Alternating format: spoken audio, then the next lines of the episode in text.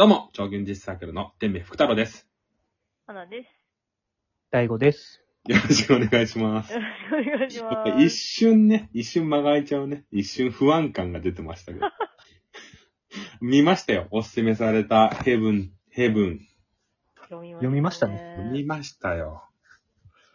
やっぱでも、よいしょやっぱ第一印象としては、やっぱ大悟さんらしいなっていうのは思いましたね、めちゃくちゃ。へえ、そうなんだ。なんかその、僕の中で、本で、もう、これ作者が言いたいことじゃんっていう小説があるんですよね。もう、うんうんもう実質、このキャラクターじゃなくていいじゃんっていうね。ああ、もう主張をそのまま書いたんだ、みたいな。し小説の体をのして、なしてるけど、もうこれを言いたかったんだみたいな。特にその、確かに。そのえー主人公たち、登場人物たちの言葉に乗せて、こうだ、こうだ、こうだって言い続けるっていう。うん、ふんふんふん。やっぱまあ、タイプがありそうですよね。タイプありますね。で、今回これを見てて、まあそうだよなと思いながら、この主張について、それは、この本から激しい主張を感じたってことですか？めちゃくちゃ感じましたね。あ、なるほど。その強さが、大悟さんの意志の強さみたいだな、みたいな。でそこっからなんか読み取ろうとしてるなってすげえ思ってましたね。なるほどな。このヘブンっていう本から読み取ろうとしてるから、小説のこの、なんだ、言葉とかが好きなんだろうなって思ってましたね。かあうんうあん。で、まあ、えー、からは具体的にどこが僕の心に残ったかみたいな話なんですけど、うん。このいじめられてる、まあ、二人がいるわけじゃないですか。ちょっとネタバレを気にして、ちょっと伏せますけど、ネタバレ、あの、いじめられてる二人があるじゃないですか。で、うん。この二人っていうのは、やっぱいじめられてる時って、いじめられっ子そうだと思うんですけど、基本的に喋らないというか、意志がない人間だと思われがちだと思うんですよ。うん。ただ、まあ、実際見てみると、この、まあ、この二人の文通とか、実際喋ること、ところを見ると、めっちゃくちゃ喋りたいこと、喋ることっていうのはめちゃくちゃあるんだなと思って、うん。やっぱでも、得てしてその、自分が出せない人ってそうだよなっていうのを改めて感じて、うんなんか迫害されてるじゃん。それこそ、その、いじめで、いじめてる側、クラスの一軍側の人たちは、この二人よりも多分主張はないんだろうなっていうのは感じてて、見てて。ほうほう。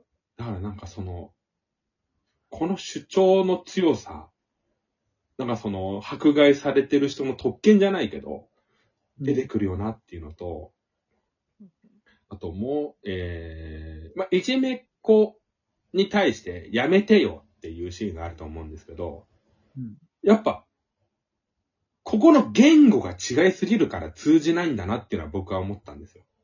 やめてよって言った瞬間に、あやめないよみたいな。やめるよはみたいなことを言うときに、ああ、大悟さんはそうですね、桃瀬とか話すシーン？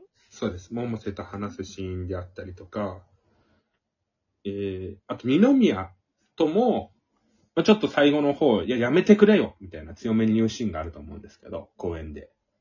うん。夜の公園で。でも、言語が違いすぎるから通じないんだなっていうのは僕は思ってて、その主張、主義主張の話じゃないなっていうのを感じ僕はむしろ感じてて。寺田さん的には、なんかもしかしたらこの、考え方が違いすぎるから合わないみたいなニュアンスかなと思ってたんですけど、最初のおすすめの時って言ってた時。うん。僕は、そのもっと前段階の考え方というか、もっと前段階、言語の違いというか、考え方の違いまで至ってないなっていうのは思ったんですよね。大前提として、言葉が違いすぎるから、どう、どうしようもねえよなっていう、この、フラストレーションをすごい感じながら喋ってま、読んでましたね。なんとなく、なんとなくまとまって、まとまらずに喋ってるんですけど。え、なんか俺二つともいまいちよくわかってないけど、うん、うん。例えば最初言ったうん、主張が強いっていうのの、うんね主張うん迫害されている人の迫害されているがゆえのうん、主張の強さみたいなのと、うん、の主張って具体的にどういうこと言ってんのかなっていうのと、うん、うん。あと、その、げ言語が違うっていうのが、うんよくわかんないな。えっとね、主張が強いっていうのは、その、多分、こう、いじめられてる人は、理由をめちゃくちゃ考えると思うんですよ。うん、なんでなのかっていう。うん、うん。なんでこういう状態？だから、もしかしたら変わるかもしれないっていう希望を常に、その、い抱き続けてると思うんですよ。だから、もうめちゃくちゃ考えて、どうすればよくなる、こうすればよくなる、何が悪いんだっていうのをめちゃくちゃ読み込むから、どんどん主張というかが強くなっていくイメージがあって、まあそれに対して、そのクラスの、えーいいところの人たちは、まあこのままで、現状でいいんじゃないかなっていう、その大前提があるから、まあここまでなんかね、その、膨らみがない、膨らみがないというか、まあそこまで言い過ぎかもしれないけど、うん。あの、うーん、言葉がそんなに出てこないのかなっていうのを、まあ僕は常日頃なんか考えてることではあったりするんだけど、うん。なんかその、迫害されてる側の人の方が言葉って出るよなっていうことを、で、ななんかめっちゃくちゃ簡単に言ったら、うんマイノリティが、うん。なんか自分のこと語りたがりに見えちゃうみたいな、そういう話に近いのかな？まあ近いね。まあでも、語りたがりっていうよりも考えたがりだと思うんだけど、結局、その表に立って喋れないから、この二人は。よっぽど圧力がかかって初めて喋れるので、考えたがりっていう言葉を僕は使いがちなんだけど、まあ考える理由があるみたいな感じ理ですか？由があるみたいな感じですね。その何か攻撃を受けることによって、どうしてとか、どうすればっていうことを考える、まあ、きっかけっていうと変だけど、考え始めるけど、うん。そうではない、ただ現状で、まあ、いじめることに、まあ、楽しさを覚えたりする場合は、うん特に何の思考も伴ってないから、うん。思想としては、その行為においての思想においても、まあ、何においてもちょっと主張がないのかなっていうことですかね。そうですね。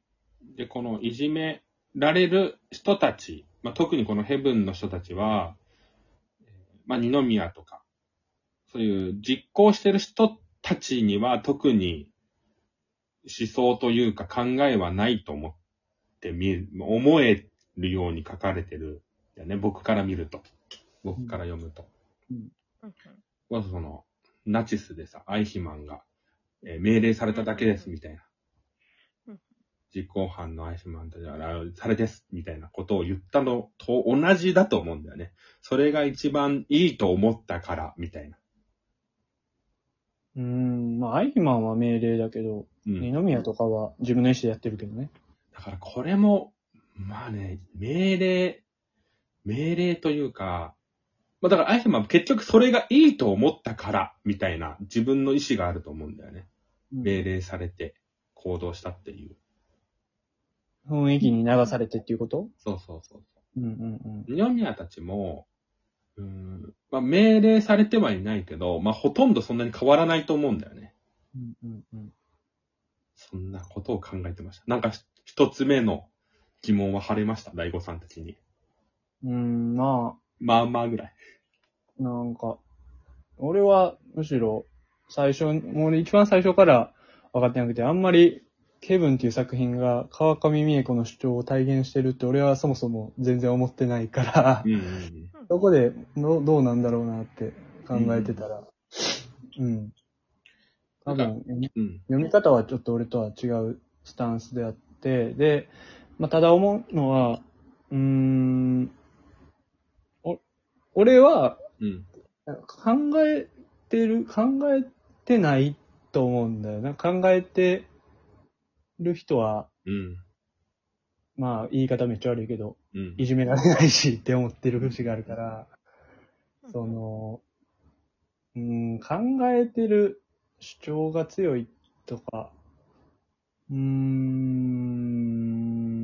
何なんだろうな。僕の中では、この、リアリストというか、うん、その、いじめっ子たち側が、現実問題、今何が一番いいのかっていうのに考えてると思うんだよね。うん。でこの主人公側、いじめられる側サイドは、何が、現実とか関係なく何が理想的なのか、みたいなのを考え始めるようになってると思うんだよね。まあ、いじめられたこいじとによってめ、そうだね。あそれはさ、いじめだがない世界の方がいいわけじゃん。どちらかって言ったらね。だから、そう考えると、その理想主義に生きるしかなくなっちゃったとも言えるとは思うんだけど。理想主義に生きなかったでしょ、でも。生きたのは小島だけで、うんうん。健康は生きなかったでしょ、結局、あれ。最終的な話？うん。まあでも最終的、まあ最後の最後はそうだけどうん、基本的の、それってさ、そ最後に一瞬変わるだけじゃん。うん、うん。物語の本筋を通しては、基本的にはリアリストに、リア、なんかそのいじめられっ子側というか、理イデアリスト想に、理想に生きようとしてたんじゃないかなと思うんだよね。うん。いじめられることによって、うん。理想みたいなものがうん。生まれる。そうそう。あ、でもちょっと、もうちょっと話したかったけど、あと1分ぐらいしかないんだよね。ちょっとね、これは、思った以上に重いパスを出しすぎた感がありますけど。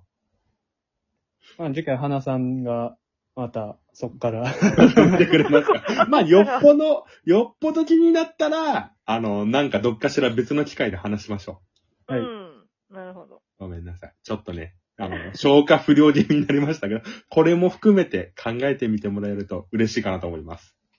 それだけね、こう、分厚いお話だったということですね。はい。でした。じゃあ、えー、ぜひ、ヘブン読んでみてください。今日はありがとうございました。ありがとうございました。ました